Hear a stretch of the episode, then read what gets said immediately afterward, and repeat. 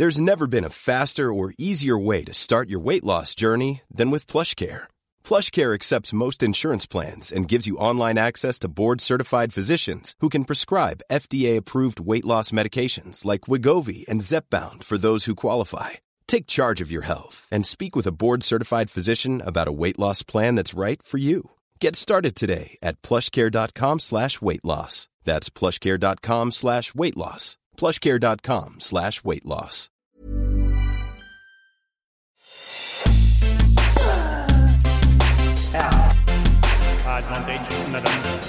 Salut à tous, septième journée à Roland Garros avec la fin du troisième tour et ça y est, on connaît les affiches des huitièmes de finale du tournoi. Allez, pour vous faire saliver, en voici quelques-unes. Nadal Sinner, Azarenka Pavlyuchenkova, Kostiuk Ziatek ou Djokovic Musetti. Lorenzo Musetti qui s'est qualifié en battant Marco Cecchinato en un peu plus de 3 heures de jeu et 5-7. Les matchs en 5-7, faut-il les supprimer? Ce sera notre question qui fâche. Il y a également d'autres choses à débattre avec Camille Pain, Bertrand Millard et Laurent Vergne. Salut à tous les trois. Salut Adrien. Salut Adrien. Salut les garçons. Nous évoquerons pour débuter la nouvelle victoire d'Iga Ziatek face à Annette Kontaveit 7-6-6-0. Avec cette question, la Polonaise peut-elle perdre à Roland Garros cette année? Ce sera notre débat du jour. Sans oublier la stat de Jeu 7 et Mat, le compte Twitter dont nous sommes partenaires.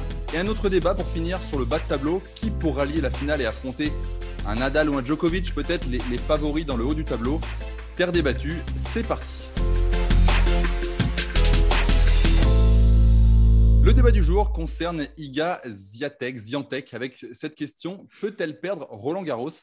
La Polonaise s'est qualifiée pour les huitièmes de finale après sa victoire sur Annette Kontaveit 7-6-6-0 samedi. Euh, elle a été chahutée au premier set, mais derrière, elle a, plutôt déroulé. Est-ce qu'elle peut être battue? Camille déjà, euh, j'aime pas trop euh, la manière dont tu abordes ce sujet. Pourquoi elle perdrait Roland Garros? C'est déjà, si elle gagne une seconde fois Roland Garros d'affilée, c'est un exploit déjà quand même, parce que c'est arrivé très peu et qu'aujourd'hui, même si elle a largement confirmé cette année, c'est pas elle qui a gagné Madrid, c'est pas donc sauf qu'elle revient sur ses terres et honnêtement, je l'ai vu sur ses premiers tours, c'est la même que l'année dernière. C'est-à-dire que quand elle doit gagner facilement, elle gagne facilement. Là, elle est secouée face à Kontaveit, elle est menée. Elle arrive à gagner quand même en 2-7.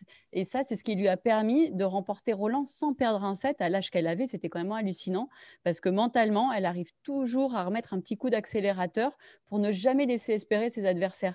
Et donc, son tennis, il est incroyable sur terre battue. Elle a justement un coup droit très lifté. Elle euh, elle sent le jeu.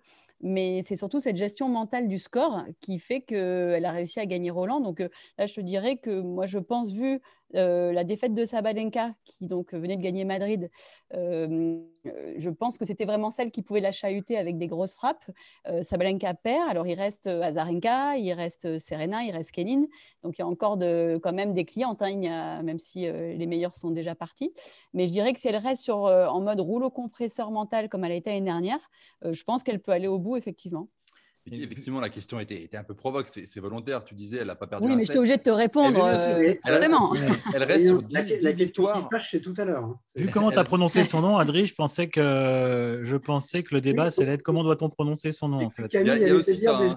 J'aime pas Giantek, Donc c'est vrai que tu disais, elle est, 3, 3, elle est sur 3 euh, matchs sans avoir perdu un, le moindre set, plus les 7 matchs de la, de la saison. Elle est sur 10 matchs à Roland Garros d'affilée sans perdre le moindre set. Euh, évidemment, on la sent en mode un peu rouleau compresseur. Ziantec. Euh, je n'ai pas compris. Non. Alors moi, je vais, je vais rester sur Ziatek hein, parce que je pars du principe que si on doit prononcer tous les noms dans tous les pays, euh, la façon dont on. tu fais aucun effort, Bertrand. je crois que quand on arrive en Suède, en Finlande ou en Thaïlande, c'est un peu plus difficile. Donc, je vais rester sur Ziatek.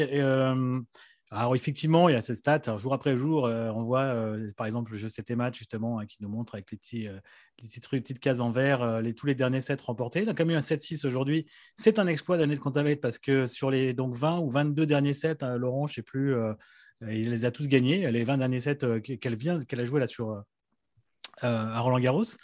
Et même non, l'un qu'elle a joué tout court, je crois. Bref. Bah, elle, a a gagné 20 d'affilée. 20 d'affilée, voilà, avec euh, des scores souvent, euh, il y a beaucoup de 6-0, il y a des 6-1, voilà, il y, a, très peu de, de sets qui sont euh, accrochés. Donc oui, je pense qu'elle est largement favorite.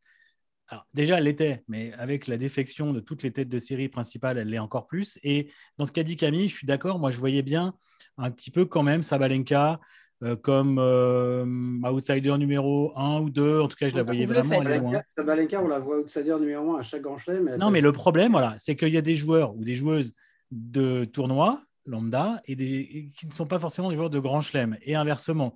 Euh, Sabalenka, visiblement, il y a un gros blocage en, grand chelem. Elle gagne les grands titres, elle gagne des, des 1000 sans problème. elle gagne des 500, des 1000, mais ça passe pas en, en grand chelem.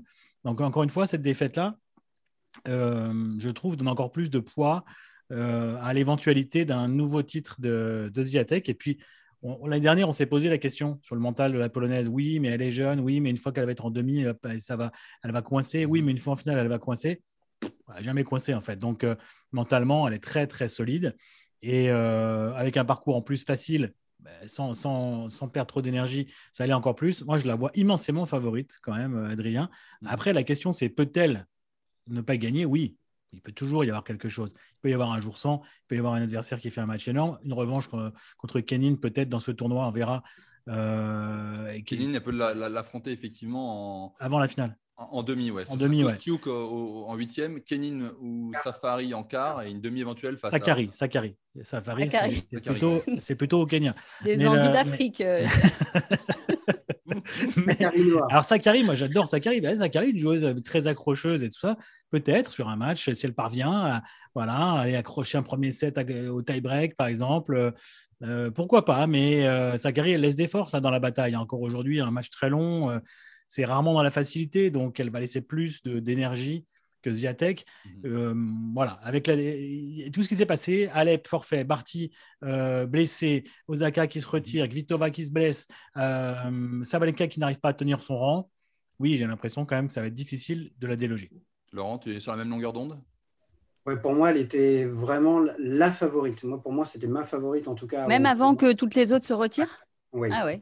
Oui, parce que D'abord parce qu'elle est tenante du titre, elle vient de gagner à Rome aussi quand même. Et je pense que ça, ça lui a fait beaucoup de bien de gagner à Rome juste avant Roland. Au-delà du fait qu'elle ait mis 6-0, 6-0 à Piscova en finale, ce qui est quand même pas commun non plus. Mais surtout, je pense que c'est exactement le genre de joueuse qui est capable de d'appréhender un tournoi comme ça où elle arrive comme tenante du titre. Moi, j'ai eu la chance de discuter avec Iga Swiatek euh, avant le début du tournoi. Et elle disait ce qui est vrai, c'est la première fois de sa vie qu'elle arrive dans un tournoi où elle est tenante du titre. Et c'est à Roland Garros. Donc on pourrait se dire que c'est quand même pas évident à gérer. Et pour moi, mentalement, elle est vraiment, elle a tout. Quoi. Elle, est, elle est forte techniquement, tactiquement, physiquement et mentalement. Et elle travaille avec, euh, avec une coach mentale depuis, euh, depuis plusieurs années maintenant qui lui fait beaucoup de bien. Et hum, c'est une fille qui se pose assez peu de questions. Et c'est vrai que l'année dernière, elle a déroulé jusqu'à la finale à Roland. on aurait pu penser qu'elle était. Euh, il y avait une forme d'insouciance jusqu'au bout, qu'elle était sur, sur, son petit nuage, mais je pense que c'était beaucoup plus structuré que ça et qu'elle est réellement très très forte mentalement. Et euh, elle, elle me disait euh, Oui, bah, c'est vrai que quand je suis arrivé en demi-finale, je commençais à entendre parler de titres, tout ça. Elle disait, bon, je me suis dit, bah, c'est une demi-finale, hein, c'est pas différent euh, du premier tour ou du quart, euh, il y a deux sets à gagner, point barre. Alors, je dis, mais oui, mais ça, c'est quand même très facile à dire, beaucoup moins à faire. elle me dit, bon, bah oui, mais non, en fait, elle se pose pas de questions. Donc, moi, je pense qu'évidemment, en plus, maintenant, avec l'hécatombe qu'il y a eu, euh, ça paraît. franchement, je vois peu de joueuses capables de la battre. Et en plus, je pense que dans ce tournoi, autant l'année dernière, elle avait écrasé tout le monde. Là, elle a quand même eu deux sets compliqués, potentiellement. Euh, un au premier tour, le deuxième set, c'était le, miroir du match d'aujourd'hui. C'est-à-dire qu'elle avait mis, je crois, 6-0 ou 6-1 au premier set. Elle a failli perdre le deuxième. Là, c'était l'inverse. Et la façon dont elle a géré sa fin de match au premier tour et son premier set aujourd'hui me rend encore plus optimiste pour elle. C'est-à-dire qu'il est vraiment possible de la bousculer mais elle a, elle a aussi les réponses dans ces cas-là. Et ce n'est pas évident de gérer ces moments-là quand on déroule autant par ailleurs. Donc euh, oui, Bertrand a raison, elle peut être battue, et il peut, euh, oui, elle peut ne pas gagner ce Roland Garros. Mais moi, j'avoue qu'aujourd'hui, ça me surprendrait beaucoup quand même. Et donc toi, tu as profité, Laurent, de la réouverture des terrasses pour aller euh, de viser comme ça avec Egas Viatek, lui poser des questions Non, non, cher Bertrand, c'était avant le tournoi et c'était un peu comme euh, nous le sommes aujourd'hui en visio.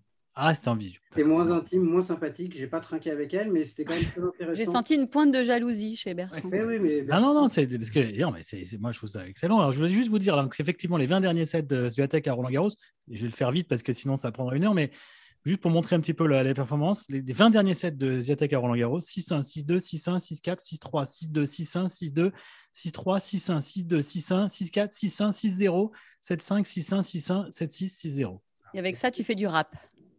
Ouais. Euh, un rap polonais, hein, parce que là, c'est, c'est, ouais, c'est en tout cas, euh, c'est assez l'année dernière, l'année dernière, je crois qu'il y a eu euh, peut-être un 6-4, sinon c'est que du euh, 6-3 ou en dessous. Cette Mm. année, elle a eu deux sets un petit peu plus compliqués et euh, moi, je pense que c'est pas plus mal pour elle. Est-ce que vous devez, si vous deviez euh, dire un nom de joueuse qui pourrait potentiellement l'embêter plus que les autres, euh, peut-être dans, le- dans, le- dans l'autre partie de tableau, euh, ou toi ou Kenny Bah, disait peut-être euh, L'autre pas de Camille tableau Non, moi je dis Sakari, moi. Sakari, ouais. Euh, Toi, Laurent ou Camille? Pas en tête la- le bas du Ah, tableau. je, je l'ai, je l'ai. Je peux te le, je peux te le donner au bas de tableau. Il y a Serena Williams contre euh, Rybakina, Ouais, Azarenka, Pav- Pavlyuchenkova, euh, Zidansek, Sirstea, et ok. Vondrousova, Badoza. Ça, c'est dans le bas? Ouais. Ah, Badosa, tu connais bien, euh, Camille. Ouais, Bado, Bado, ça, je, je commence à pas mal. la- Euh, écoute, tu- Tu vois une le Pavlyuchenkova en, en pleine, euh, en pleine folie, mais à part ça, euh, Le je problème, que pour les filles du bas du tableau, c'est que si elles doivent battre Sviatek, ce sera en finale. En finale, ouais. Si Sviatek est en finale, avec la confiance qu'elle a ici, je- c'est vraiment. euh, ce Là, c'est des joueuses qui n'ont pas forcément l'expérience de finale de Grand Chelem, donc euh. À part Serena, ouais. mais- à part Serena, bien sûr, ouais, mais les, les autres. Après, on ne voit pas Serena ba- battre non plus euh, Il y a un que- tweetos, il y a un tweetos qui m'a qui m'a qui m'incite à parier sur la victoire de Tamara Zilanzek en finale contre Gaziatek. Ce qu'il a fait lui il y a quelques semaines, me dit-il, parce qu'elle est en pleine bourre. Donc là, c'est une belle cote. Il y a de l'argent à prendre. Joli. Mais, euh, ouais, Zidane, ça- mais moi, je je, je, je n'irai pas jusque-là. Ouais. Euh, je vais rester sur Sakari. Pour l'embê- Pour l'embêter, hein. je n'ai pas dit pour la battre, forcément. hein. Oh, mais peut-être, oui, Sakari. euh, Après, euh, une Bado, ça, si. euh, On suivra ça Si avec. c'est- si euh, c'est sur le Mathieu, Badossa en 3h12, commenté par, euh, par Camille. C'est fini le Mathieu. Il n'y aura plus de match sur le Mathieu. Oh, Il y a bah les alors. doubles, il y a les Français. Il y a Les doubles, exactement. C'est moins long les doubles, Camille. Bon, en tout cas, on suivra ça avec intérêt. Est-ce que Ziatek peut euh, faire le doublé deux années de suite à Roland Garros et, réaliser une performance et peut-être même sans perdre de- le moindre set? On verra ça. Ouais, là, ce, ça. là, ce serait vraiment énorme. hein. Si Ça elle gagne deux sans perdre un set à 20 ans, euh, c'est très très fort quand même. Ce serait fort. Allez, on enchaîne avec la question qui fâche. La question qui fâche aujourd'hui, faut-il supprimer les matchs en 5-7 C'est un vieux serpent de mer, Non. évidemment, qui revient régulièrement dans les discussions. J'entends déjà Bertrand qui n'est pas d'accord. Il y a d'un côté, effectivement, les puristes qui refusent quand on touche à la tradition.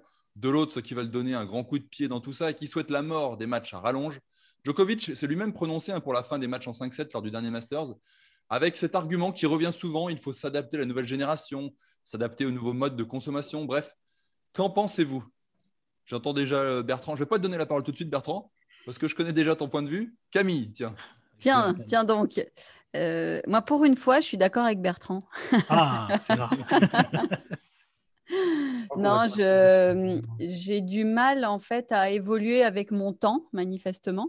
Euh, je, je comprends justement les contraintes et, euh, médiatiques, et puis, mais euh, je trouve que ces matchs en 5-7 qui sont uniquement présents en Grand Chelem, enfin, alors, avant c'était en finale de, ma- de Masters, euh, je trouve que ça rend ces Grands Chelems uniques tout simplement, et que, euh, et que ça fait partie de notre histoire. Après, euh, je suis pour, euh, moi j'étais pour le Hawkeye, donc je ne suis pas contre modifier le tennis et l'améliorer, mais peut-être pas sur le scoring. Moi, sur tout ce qui est score, moi je serais vraiment plus pour euh, d'autres changements que les joueurs, euh, pour raccourcir, euh, ben, n'aillent pas tout le temps euh, faire des toilet breaks, récupèrent leurs serviettes parce qu'ils y vont moins souvent. Voilà, plein de petites choses qui ne dénaturent pas finalement euh, ben, l'ambiance qu'on a sur des 5-7, mais qui arrivent à raccourcir parce que c'est vrai que parfois c'est très long. Moi, je suis pour aussi euh, changer, par exemple, euh, dès qu'il y a un, un arrêt kiné, que ce soit un temps euh, imparti, et s'il n'a pas le temps de soigner, ben, on ne soigne pas. Euh, il y a eu des matchs là où les filles sont parties 10 minutes, un quart d'heure derrière. La... C'est, ça, je pense qu'il faut vraiment faire évoluer. Donc, pour, je reviens à la question initiale. moi, j'adore ces matchs en 5-7 et même quand il y a deux jeux d'écart, en fait, c'est, c'est magique et c'est que sur quatre tournois dans l'année. Et c'est plus qu'à Roland Garros sur les Merci Camille. Voilà. non, pas Bertrand tout de suite. Laurent d'abord. Vous ne pas m'écouter, vraiment pas. Hein. je connais ton point de vue. Comme je connais un petit peu la position de Bertrand sur le sujet, je pense qu'on va tous être d'accord. Mais mm, pour moi, vraiment, euh, ce serait un crime contre le tennis de supprimer le format en 3-7 gagnants. Je, vois, c'est un peu grandiloquent de dire ça, mais je, pense, je le pense vraiment. Euh, et je dis ça quand il a été supprimé en finale des Masters 1000, j'y étais j'y étais pas opposé, on va dire. Je comprenais en tout cas les arguments. Quand on est dans la saison sur Terre, qu'il faut enchaîner euh, Madrid et Rome, par exemple, en une semaine et qu'il euh, y avait eu une finale en 4h30 euh, à Madrid, là, je pouvais l'entendre. Le jeu est devenu très physique, pas de souci. Mais la suppression en finale du Masters, je la trouve grotesque. Je pense que sur le dernier match de l'année, si on peut jouer 3-7, on peut en jouer éventuellement deux de plus. Et ça remet rien en cause derrière. Mais en Grand Chelem, euh, non, non, c'est pas possible. On peut pas. C'est ce qui vraiment fait la grandeur des, quatre grands tournois. Et aujourd'hui, même chez les hommes où c'est très, très, très verrouillé, des Masters 1000, il n'y a pas 50 joueurs qui en gagnent, mais il y en a quand même pas mal qui en gagnent. Et pour moi, si des joueurs comme Thomas Berdych, des joueurs comme Joe Wilfried Songa, par exemple, ont gagné des Masters 1000 et n'ont pas gagné de Grand Chelem, ben, il y a une raison. Euh, parce que gagner 2-7 contre un Djokovic, un Federer ou un Nadal euh, dans un tournoi lambda, c'est dur, mais c'est faisable. En gagner 3, c'est faisable, mais c'est beaucoup, beaucoup plus compliqué. Et cette difficulté-là, il ne faut pas y toucher. C'est ce qui fait le prix de l'importance. La valeur aussi du tournoi. la valeur, exactement, c'est le mot que je cherchais. Et pour moi, c'est dans les tournois du Grand Chelem que se fait la différence entre les bons et les très bons joueurs, les très bons joueurs et les champions, et les champions et les immenses champions. Et si on passe à un format de 7 gagnants en Grand Chelem, on va niveler par le bas pour moi. Donc euh, c'est vraiment, ce serait vraiment une, catastrophe absolue et, et j'arrive pas à comprendre euh, que des puristes et des fans de tennis puissent être pour ça. Et je suis je sais pas si, avec un format de 7 gagnants en Grand Chelem, le tennis va gagner de nouveaux fans. Ça, j'en sais rien. Ce n'est pas du tout garanti. En revanche, je suis persuadé qu'il va en perdre. Ça, j'en suis certain. Donc tous ces arguments sur euh, essayer de rajeunir le, le, public, parce qu'on entend souvent cette stade. C'est un non-sens complet. Enfin, rajeunir quoi? S'ils n'aiment pas le tennis, ils n'aimeront pas plus le tennis en 3-7 qu'en 5-7. Un match de tennis en 3-7, ça ne dure pas 10 minutes. Hein. Donc si le temps de cerveau disponible est de 5 minutes ou de 10 minutes pour les jeunes parce qu'ils regardent des vidéos, moi je pense que ce à quoi il faudrait s'attaquer plutôt qu'aux règles du tennis, c'est au ramollissement des cerveaux. Et euh, et au fait qu'aujourd'hui, on puisse plus avoir euh, euh, d'attention au-delà d'un certain nombre de minutes. Je ne parle même pas d'heures, là, de minutes. Donc ça, c'est un vrai problème. Peut-être que euh, on, est en train de faire beaucoup de choses pour l'écologie sur la planète. Bah, faisons peut-être des choses pour les cerveaux des générations qui vont venir, et même des actuels d'ailleurs, parce qu'on est tous plus ou moins accros à nos téléphones. si c'est ça, si c'est, il y a des études qui sont souvent sur le cerveau hein, depuis effectivement que les téléphones, que les smartphones existent. Bah, il y a un temps d'attention qui est de moins en moins important, les gens lisent de moins en moins, les gens sont de plus en plus tout le temps dessus et on a moins d'attention et donc on est de plus en plus impatient. Et donc voilà, donc, comme cette impatience se crée, est créée par ce phénomène, il faudrait s'adapter à cette impatience. Dans ces cas-là, euh, Adrien, là, c'est comme si tu posais la question, faut-il jouer les matchs de Coupe du Monde de foot en, 60 minutes, en deux fois une demi-heure? Bah non, on ne va pas changer les règles euh, du foot, même si en ce moment on en parle aussi de faire moins de 90 minutes, c'est absolument aberrant aussi, parce que soi-disant les jeunes ne peuvent pas tenir 90 minutes. Bah oui, mais il regarde quoi? Il regarde que les buts. Bah oui, mais les buts dans un match de foot, c'est euh, l'aboutissement de quelque chose. C'est l'aboutissement peut-être d'une voilà, tactique, d'un moment on a fatigué l'adversaire, d'un pressing, etc., etc. Donc, ça a une raison. Ça ne vient pas comme ça pile euh, d'un coup. Donc, le tennis, c'est pareil. On ne va pas changer les règles. le dernier argument de, Laurent est très bon. C'est-à-dire que euh, on ne va pas attirer des nouveaux fans. S'ils n'aiment pas le tennis, s'ils n'aiment pas le tennis, que ça se passe en 5 ou en 3, ils ne regarderont pas. Par contre, tous les fans, les vrais fans de tennis, les, dingues de ce sport, dont nous sommes, mais dont sont également énormément de gens, ceux qui nous suivent sur Twitter par exemple, etc., tout cela, bah, ils vont être dégoûtés et ils arrêteront. Les grands chelems perdront complètement de leur intérêt. Quel sera l'intérêt d'un grand chelem au meilleur des 3-7 Comment on fera la différence entre Cincinnati et un US Open, entre un, Madrid et un Roland Garros Il n'y aura plus de différence. Ce sera finalement la même chose. La seule chose où je suis éventuellement peut-être pas d'accord avec euh, Laurent, c'est sur la finale du Masters. Pour moi, le Masters, c'est un tournoi qui, ressemble plutôt au Masters 1000, on va dire. En tout cas, c'est un tournoi qui se joue au meilleur des trois maintenant. Euh, bon, ça ne me choque pas que la finale du Masters soit au meilleur des trois. Je ne pas dire que euh, ça me choque, mais je ne voyais pas l'absolue nécessité de supprimer les deux derniers sets. Non, non, voilà, mais c'est pas. Non, mais bon, ça vient en fin de saison. En fin de saison, les joueurs sont crevés. Il y a beaucoup de joueurs qui arrivent cramés quand même au Masters. On l'a vu Medvedev il y a deux ans, on a vu Rublev l'année dernière. Bon, donc à la limite là-dessus, je veux bien faire cette concession-là, comme on l'a fait déjà finalement sur les, tous les autres euh, tournois. Mais sur la Coupe Davis, qui n'existe plus, mais j'étais complètement contre que ça passe en 3-7 aussi. D'ailleurs, ça a totalement flingué la compétition, ça n'a plus d'intérêt. Enfin, si, si, on la revoit un jour. Et, euh, euh, et, les grands chelems, non, il faut garder cette spécificité. Qu'est-ce qui fera la spécificité d'avoir gagné Roland Garros si c'est au meilleur des trois ou, Wimbledon au meilleur des trois? Et puis, d'accord. Après, moi, j'ai une, interrogation. Je me fais volontiers l'avocat du diable, mais on parle du public. Certes, on perdra peut-être du public, mais euh, le nerf de la guerre, c'est quand même l'argent principalement des, diffuseurs. Si les diffuseurs disent euh, nous on perd, il y a beaucoup moins de monde qui regarde les matchs en 5-7, on a besoin de redynamiser les choses. C'est pas vrai. Les droits télé vont baisser. Non mais toi, est-ce que ça pourrait arriver genre Sur un grand chelem adrien, ça joue toute la journée. Ça joue de 11h à 23h. Donc forcément, dans ces matchs en 5-7, celui qui n'aime pas les 5-7, il va, on zappe en général, on va d'un match à l'autre. Il n'y a pas qu'un match dans la journée. Euh, et qu'est-ce qu'ils regardent les gens? Qu'est-ce qu'ils vont voir en priorité quand ils zappent? Ils vont voir un cinquième set. Euh, donc, c'est pas faux. oui, ah oui. justement, mais le truc, c'est que l'idée de ces des génies qui, qui sont derrière euh, cette potentielle révolution, c'est de supprimer les temps faibles. Et oui, il y a des temps faibles dans un match de tennis. Bien sûr qu'il y a des temps faibles. Le problème, c'est que si vous supprimez les temps faibles, vous supprimez par définition les temps forts qui vont avec et qui, et qui, succèdent à ces temps faibles. C'est un set qui va se terminer au tie-break à 7-6. Si demain, on fait des sets en 3 ou 4 jeux, il y a, alors oui, il y aura plus de temps faible, mais il y aura plus de temps fort non plus. Tu vois ce que je veux dire? C'est mhm. le, prix, le prix de, pour savourer un tie-break au bout de 30, 40, 50, parfois une heure de jeu, 50 minutes ou une heure de jeu, c'est tout ce cheminement-là. C'est comme si tu commençais un film par la scène la plus forte et, euh, le, le, climax du film. Ça n'a pas de sens. Les temps faibles, c'est ce qu'a dit Camille. Les temps faibles aujourd'hui, ça peut être le temps pris entre deux points, le temps pris au service, Marine Silic, quand il sert, ça peut être un temps faible dans un match parce que sa, jambe qui bouge et ses 50 rebonds, c'est un peu long. Même dans le jeu, tu as des temps faibles. non, mais dans le jeu, bien sûr qu'il y a des temps faibles. Mais c'est sûr qu'il y a des buts de 7. mais sans toucher aux sportifs, tu vois. Euh, non, mais sans toucher aux sportifs, il y a déjà des temps faibles. Les, les time-out médicaux, qui, euh, je crois que la finale de. Euh, c'est quelle finale? Dubaï, c'était Muguruza, Kreshikova, quelque chose comme ça. Dubaï, Camille, je ne sais pas si tu te souviens de ça, il n'y a pas longtemps. Euh, elle perd le premier set, euh, la Tchèque, euh, c'est largement, je crois. non, peut-être pas, c'est peut-être un, peut un, set serré. Enfin, en tout cas, je crois qu'il y a eu quelque chose comme 14 minutes ou entre 12 et, entre 12 et 18. voilà, entre, entre la, fin du premier et le début du deuxième. Alors, ça, hmm. si c'est pas un temps faible, là, effectivement, moi, j'ai zappé. J'ai regardé cette finale, j'ai zappé et je ne suis plus revenu parce que après, je, voilà, j'avais oublié qu'il y avait ce match. Passer à autre chose. Là, oui, on passe à autre chose, clairement. S'il ne se passe rien, c'est sûr que. Voilà.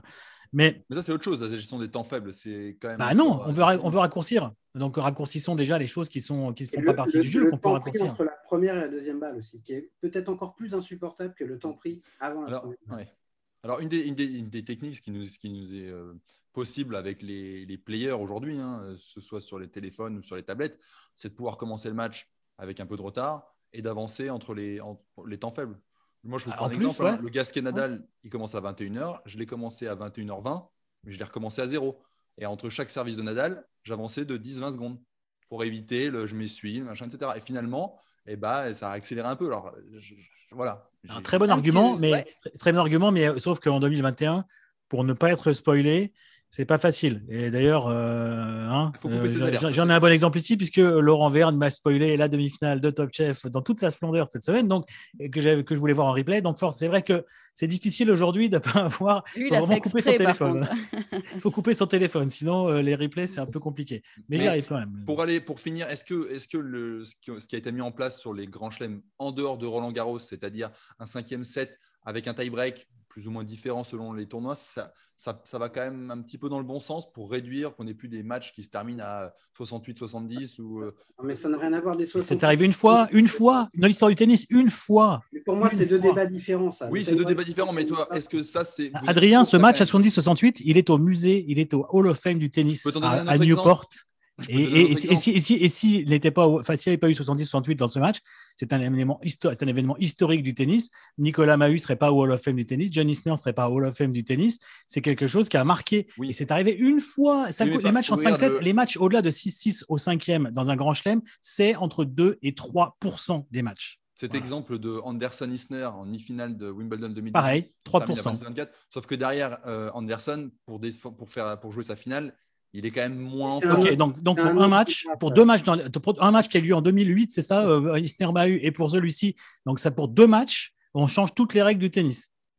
Ça ah, d'accord. arguments. Ça me va, ça me va, ça Pour moi, ça n'a rien à voir. C'est le, le, débat du tie-break au cinquième, il n'est pas corrélé à la longueur des matchs. Quelqu'un qui a regardé un match jusqu'à 6-6 au cinquième, qui est tie-break ou pas, il va continuer à regarder. Enfin, ça, en tout cas, qui est, qui est tie-break au cinquième jusqu'en euh, demi-finale. Par exemple, la Wimbledon demi-finale, Easter Anderson se joue en, au tie-break du cinquième. Moi, je suis contre, mais admettons, mais pas en finale. En finale, là, c'est le dernier match. Donc, il n'y a, plus rien derrière. arrêter là-dessus. C'est le concours Lépine de l'idée débile. Si bah tu veux mettre un tie-break au cinquième, tu mets un tie-break au cinquième. Mais le tie-break, c'est 6-6, premier à 7 points. Donc le tie-break entre Djokovic et Federer à 12-12, c'est ridicule. Bah, en tout cas, ce qui serait important déjà, c'est que les quatre grands chelems aient la même règle. À un moment donné, il n'y en a aucun qui a la même règle. Non, mais c'est. L'US Open avait sa spécificité, et moi, c'est ce que j'aimais, c'est qu'on savait qu'à l'US, il y avait un tie-break à 6-6 au cinquième. C'était le seul tournoi comme mais là, comme chaque grand chelem fait un truc différent, en tant que téléspectateur et même quand on est impliqué, on ne sait plus. C'est quand même hallucinant. Tu dis, mais alors c'est quoi la règle Même Joko ne savait plus en ah, finale. c'est une blague quand même. Alors moi, euh, j'ai fait un tweet hier euh, suite au match David Fokina contre Rude, qui a été assez extraordinaire. Euh, avec un dernier jeu dans le cinquième set, donc le, douzième jeu, le cinquième set qui dure pratiquement 15 minutes. Il y, a eu, il y a eu tout dans ce jeu-là. Euh, il y a eu le service à la cuillère pour sauver une, balle de break. Il y a eu un lob gagnant sur balle de match pour Rude, une chute de Rude. Il y a eu euh, à peu près tout, avec une ambiance de folie. Énorme ambiance sur le cours 14. Et j'ai mis dans mon tweet, j'ai parlé de ce match et j'ai dit euh, à regarder pour les fossoyeurs du tennis qui veulent, qui veulent supprimer les 5-7. J'ai eu des réactions là-dessus, une direction de, gens du milieu du tennis. Euh, et on, a pu me dire que, euh, mais ça aurait été la même chose si ça avait été en, 3-7. Euh, même intensité, public aussi chaud, etc. Je ne suis absolument pas d'accord avec ça. D'abord, au milieu des 3-7, ça aurait duré moins longtemps. Et là, il y avait clairement la dimension physique qui jouait parce qu'ils étaient tous les deux au bout. Davidovich Fokina, je pense, était à la limite des crampes. Le lobe gagnant, il ne le joue pas, mais on voit que sa jambe se bloque un petit peu, etc l'intensité de cette fin de cinquième set, elle venait du fait que c'était un cinquième set et aussi au niveau du public.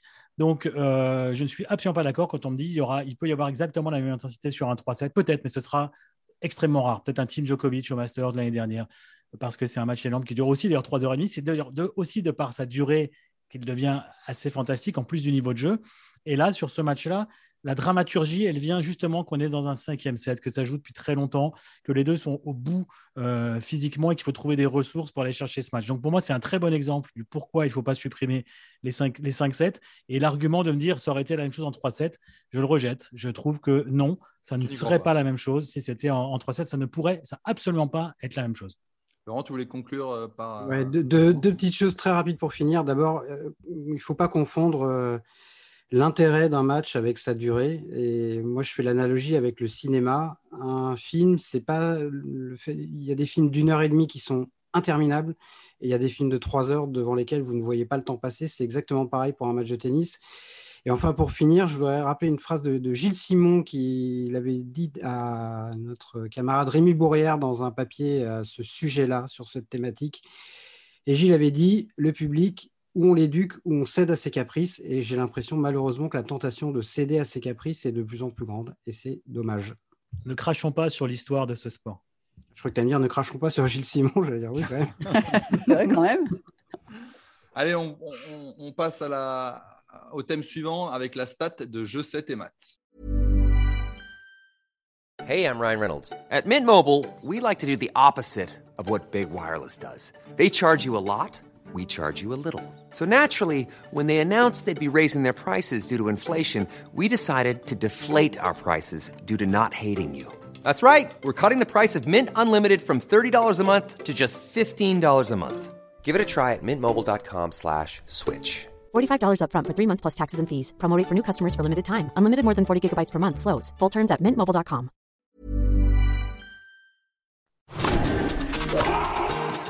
La stat de 7 et Math aujourd'hui, une stat sur la jeunesse italienne, puisque pour la première fois depuis Roland Garros 1990, c'est-à-dire depuis plus de 30 ans, une nation a réussi à placer deux représentants de moins de 20 ans en huitième de finale d'un tournoi du Grand Chelem. Yannick Sinner qui a gagné en 3-7 et Lorenzo Musetti qui a également gagné lui en 5-7. Euh, les précédents, c'était euh, les États-Unis en 1990. Est-ce que vous vous rappelez des- du nom des deux, euh, Oui, deux représentants de moins Oui. de 20 ans? Nous avons travaillé un petit peu avec Laurent Eh oui, cet eh après-midi. Michael Chang et Jim Courir, Exactement. deux, deux joueurs qui ont gagné des grands chelems. Donc c'est plutôt de bon augure pour nos amis italiens. Ouais, les Italiens, moi, quand j'ai vu cette stat, je me suis dit, euh, on peut pas en dire autant du tennis français. Le tennis italien vit une période très faste. C'est le moins qu'on puisse dire. Euh, Chez les garçons, le euh, italien vit sans arrêt des périodes très fastes, puisque pendant la, la disette euh, des garçons, ça faisait longtemps la disette, hein, c'était les années Ouais. 70, Panata et Barazzuti, euh, il n'y a pas eu de garçons très forts, on va dire, hein, pendant longtemps, mais par contre, il y a eu les filles. Il y a eu Schiavone qui a gagné à Roland, il y a eu Penetta qui a gagné Vinci. euh, Open, Vinci en finale, Irani en finale à Roland Garros, donc ils ont eu une très belle période féminine, et maintenant, place aux garçons, effectivement. Alors, on pourrait revenir au débat qu'on avait l'autre jour euh, concernant les Français. À quoi c'est dû? Est-ce que c'est vraiment dû à un travail de la fédération? Euh, Apparemment, il se dit que oui, que la fédération travaille très très bien pour sortir des jeunes talents. Est-ce que c'est le hasard et qu'il y a deux joueurs très forts de la même ou trois, on va prendre Berrettini aussi de la même génération qui arrivent euh, en même temps? Mais voilà, moi je pense que c'est pas du hasard quand même. quoi. C'est comme ça toute une, euh, toute une école, même si ces joueurs ne jouent pas du tout pareil les uns les autres. hein. Ouais, c'est ça, ce que j'allais dire, c'est qu'en plus, ils ont trois Ah, et c'est vraiment des profils très différents. hein. qui, ont, qui sont vraiment très différents. C'est Ouais. encore mieux, même. Très Après, différent, moi, mais c'est je- mais c'est vrai que c'est intéressant. Et ah oui, il y en a un qui a un revers à une main et qui est euh, très fantasque. Il y en a un qui est très sérieux, un revers à deux mains, euh, très solide, Sinner. Et un autre qui est un, gros costaud en puissance, Berrettini. C'est vrai que c'est des profils complètement différents.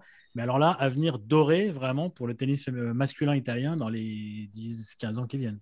Ce qui est sûr, euh, Bertrand, c'est que bien sûr qu'ils ont chacun un, niveau de jeu avec un style qui leur est propre, euh, qui a eu du travail.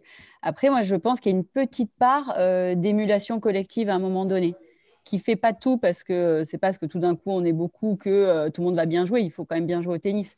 Mais je dirais qu'il y a une petite part de ça et que là, dans le tennis italien, avec Berrettini qui explose là, il, y a, il y a deux ans, euh, est-ce que ça n'a pas aussi boosté euh, ben, euh, ouais, je pense qui a que été boosté par Sinner, qui a été boosté par.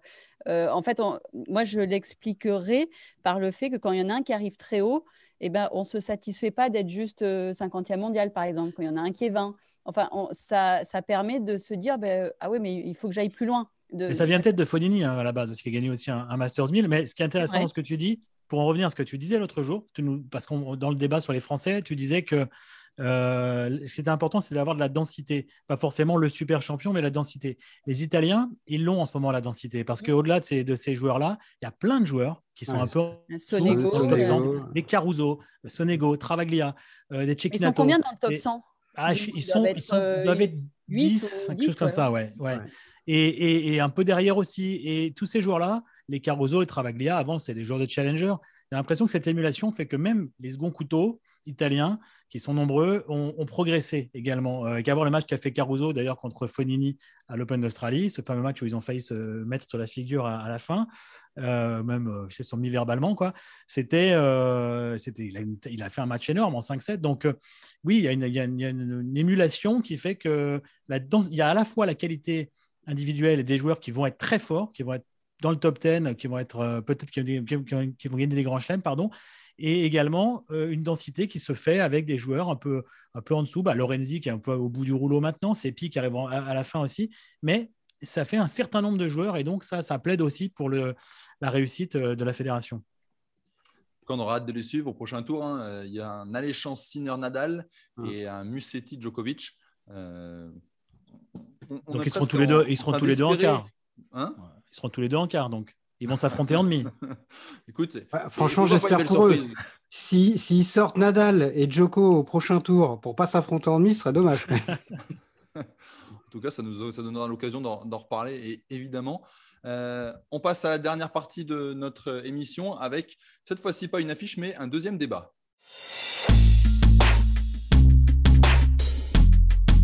Le débat d'aujourd'hui, euh, c'est un débat qui va concerner le bas de tableau. Parce qu'on parlait énormément du haut de tableau, effectivement, avec Djokovic, avec Nadal. Cette fois-ci, on va parler du bas du tableau. Avec cette question, qui pour rallier la finale dans le bas de tableau?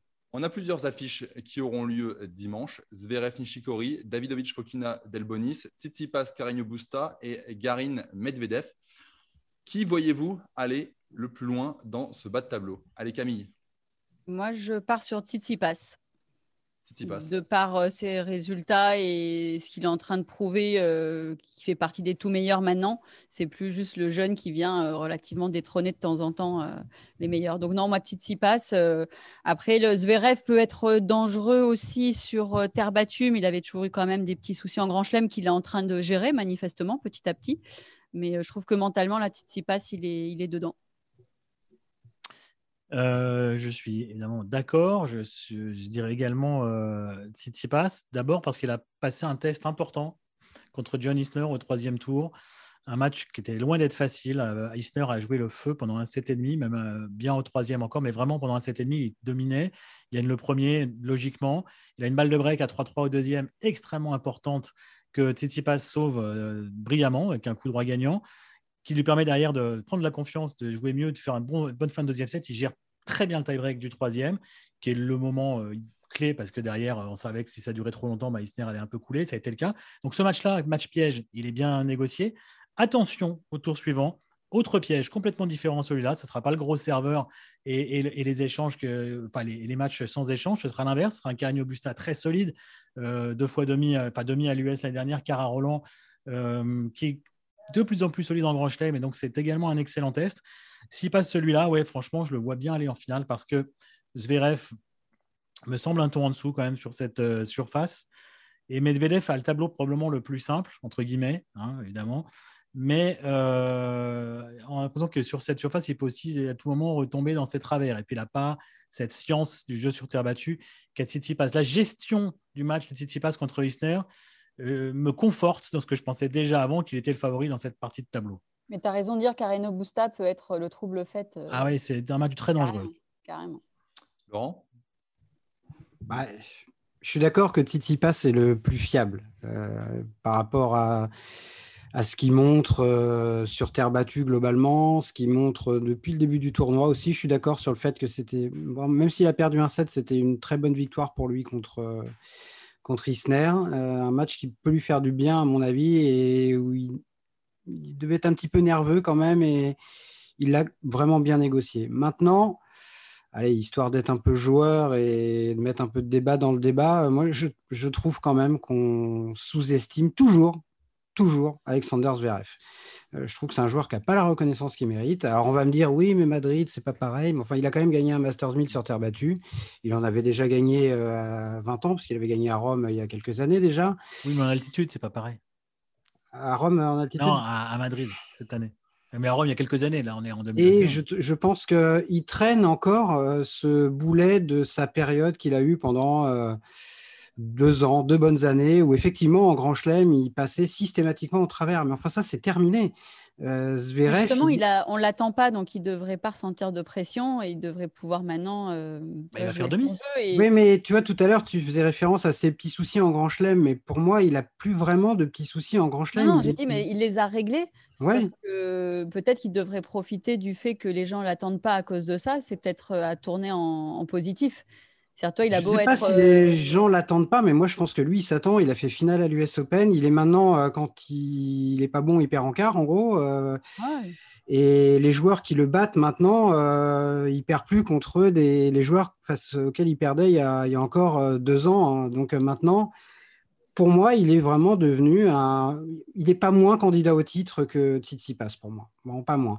Et je... en revanche, là où je suis d'accord, c'est que il a quand même une capacité parfois euh, à s'auto-détruire, mais avant, il le faisait sur toute la durée d'un match. Maintenant, il arrive à cantonner ça sur euh, une partie du match. Donc il arrive souvent à s'en sortir.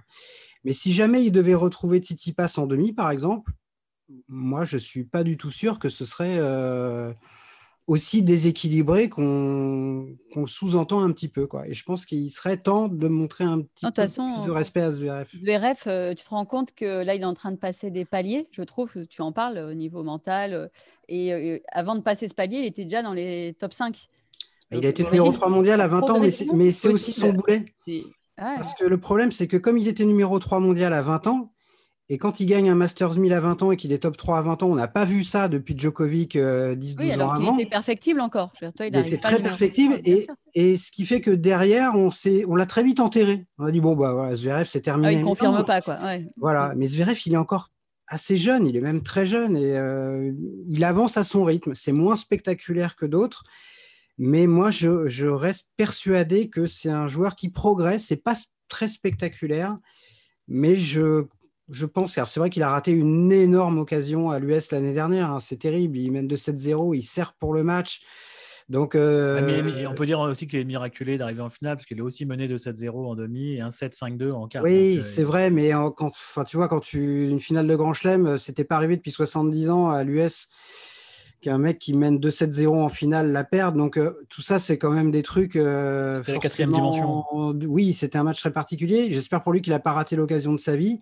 Mais moi, je reste confiant pour Zverev et je, pense qu'il faut vraiment compter avec lui dans ce tournoi. Bon, Zverev ou passe alors, si je vous entends bien, euh, les favoris. Avec un il n'y a, pas, une, petite, pièce sur un, outsider qui pourrait sortir du chapeau? Bah, Medvedev, peut-être, il peut surprendre encore. Hein, et, alors lui, pour le coup, on parle de pas de pression. Euh, vraiment, euh, après, à force d'avoir répété que s'il gagnait un match, son tournoi serait réussi. Bah, il en a gagné trois. au Pelka, ça pouvait être un test. Il est resté une heure il est resté une heure et demie sur le cours. S'il va, en quart, va en quart contre Tsitsipas, mhm. euh, je pense que pour Daniel, ce sera vraiment très très confortable parce que de toute façon, son tournoi, il sera déjà réussi. Et moi, je pense qu'il a, eu, il a une idée derrière la tête, euh, Medvedev, euh, derrière, dans, cette quinzaine. Donc, il faut se méfier de lui. Et lui, pour le coup, c'est un, joueur qui sait faire dans les grands chelems, qui a largement dominé Tsitsipas en demi à Melbourne, même si c'était un contexte différent. Tsitsipas était peut-être usé par son match contre Nadal, mais Ouais, Medvedev, c'est le joueur le plus intrigant de la quinzaine pour moi dans le tableau masculin à suivre. petite anecdote par rapport, enfin, c'est pas trop dans le débat, mais par le match de Tsitsipas d'hier contre Isner, et vous avez, vous avez vu comment il s'est euh, échauffé pour ce match Oui. en mettant. Il a, mis, un euh, sparring qui servait à un mètre derrière le carré de service. C'est-à-dire qu'il se mettait, euh, il se mettait au milieu du cours pour servir le plus fort possible pour que ça, puisse se mettre à peu près en même situation que de se retrouver face à Esner. Et malgré ça, je peux vous dire qu'il a eu beaucoup, beaucoup de mal à le relancer, en tout cas pendant euh, ouais, un set et demi. Je crois que c'était une photo de notre camarade Constance de Jeu 7 mat. D'ailleurs, moi, moi c'est là que je l'ai vu. Exact, exact, c'est vrai. On la salue. Pour euh, terminer sur ce, sur, ce, sur ce débat, on va, on, va, on va pronostiquer un match. On a, on a choisi euh, Alexander Zverev contre Kei Nishikori. Euh, mhm. Qu'est-ce que vous voyez comme, euh, comme match? Et je rappellerai les scores derrière. Alors, moi, j'irai sur du 4-7 Zverev. 4-7 Zverev. Laurent? Euh, il va falloir commencer à jouer, à jouer tactique là, dans ce concours de prono. Donc, j'aurais bien dit Zverev 4 aussi, mais je vais dire Zverev 3. Ça m'a réussi la dernière ah fois bah, très, bien. très bien, comme ça, on va tous dire un truc différent. Nishikori euh, Non, Nishikori, c'est euh, le, roi des 5-7. On a dit Zverev aussi d'ailleurs. Oui. Tu vois, ah bien un match assez décousu, comme souvent les matchs de Zverev, comme souvent les matchs de Nishikori. Donc, quitte à être décousu, 5-7. Euh, Désolé pour les, ceux qui sont contre les 5-7. Il va peut-être y avoir encore un 5-7. C'est terrible. ce ne sera pas au meilleur des trois jeux. Et donc, je vois Zverev, Zverev en 5. Je ne crois pas une seconde à mon prono d'ailleurs, mais c'est pas tu l'assumes. Je crois que c'est Camille qui est peut-être le plus proche, mais bon. Euh, c'est moi qui ai commencé. C'était. Ça joue tactique, hein, c'est normal. Bah, quand ça va être Nishikori en 3, tout le monde va avoir flou demain. D'ailleurs, très bonne réflexion, ça, Adrien. Il faudrait peut-être de temps en temps pas que ce soit toujours Camille qui pronostique en premier. Non, mais c'est moi qui prends la parole en premier. Ouais. c'est pas Adrien qui me l'a changé. Je vous fais un petit point score parce que c'est hyper serré sur les pronos. Laurent 10, Camille 11, Bertrand 9. Ah bah non. Ah bah si. Bah non, euh, moi j'ai eu bon, euh, j'ai eu la, la, ah, bonne gagnante. J'ai Goff aussi aujourd'hui. Hein, Cory Goff s'est qualifié, Bertrand. Ah, mais Donc l'ai là, il y a une espèce de complot. euh, Ça fait plutôt- ça fait plutôt- point, ça fait plutôt dames, 11, sur 11, un- 10. Un abandon. Ah, 11, Camille, 11, 10. Camille crie au complot. Camille est donc la Jean-Marie Bigard de ce podcast. J'assume. C'est- un scandale. Ouais, mais Camille, Bon, tu verras que c'est faux prenez vos points, prenez vos points. Je... moi, je Allez. disais complot à Top Chef et, et, et, et Laurent Verne m'a prouvé que ça, voilà, il m'a prouvé que c'était faux et donc j'ai eu tort. Et là, il n'y a pas de complot. Go enfin, et, et sera. oui, là, là, il y a les- que les faits, rien que les faits. Ah oui, il est fait. T'inquiète pas, Prenez, Camille, tu, les- prenez. tu finiras par les battre. Mais oui. Bon, allez, merci à tous d'avoir euh, participé. Terre débattue, c'est fini pour aujourd'hui. N'hésitez pas à nous noter et à nous laisser un petit message sur les plateformes d'écoute, euh, à vous abonner également pour recevoir les prochains épisodes directement sur votre smartphone. On se retrouve demain pour un nouvel épisode. D'ici là, suivez bien l'actu sur sport.fr. Je vous dis à demain. Ciao Salut. Salut. Ciao, ciao.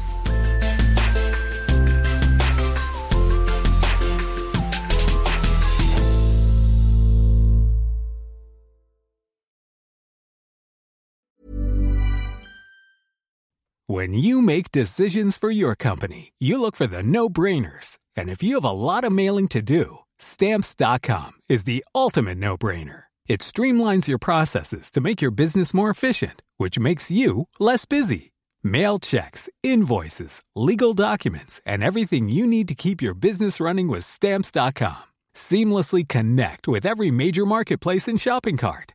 Schedule package pickups and see your cheapest and fastest shipping options from different carriers with rates up to 89% off USPS and UPS rates. And with the stamps.com mobile app, you can take care of mailing and shipping wherever you are. Make the same no-brainer decision as over 1 million other businesses with stamps.com. Sign up with code program for a 4-week trial plus free postage and a free digital scale. No long-term commitments or contracts. That's stamps.com. Code program.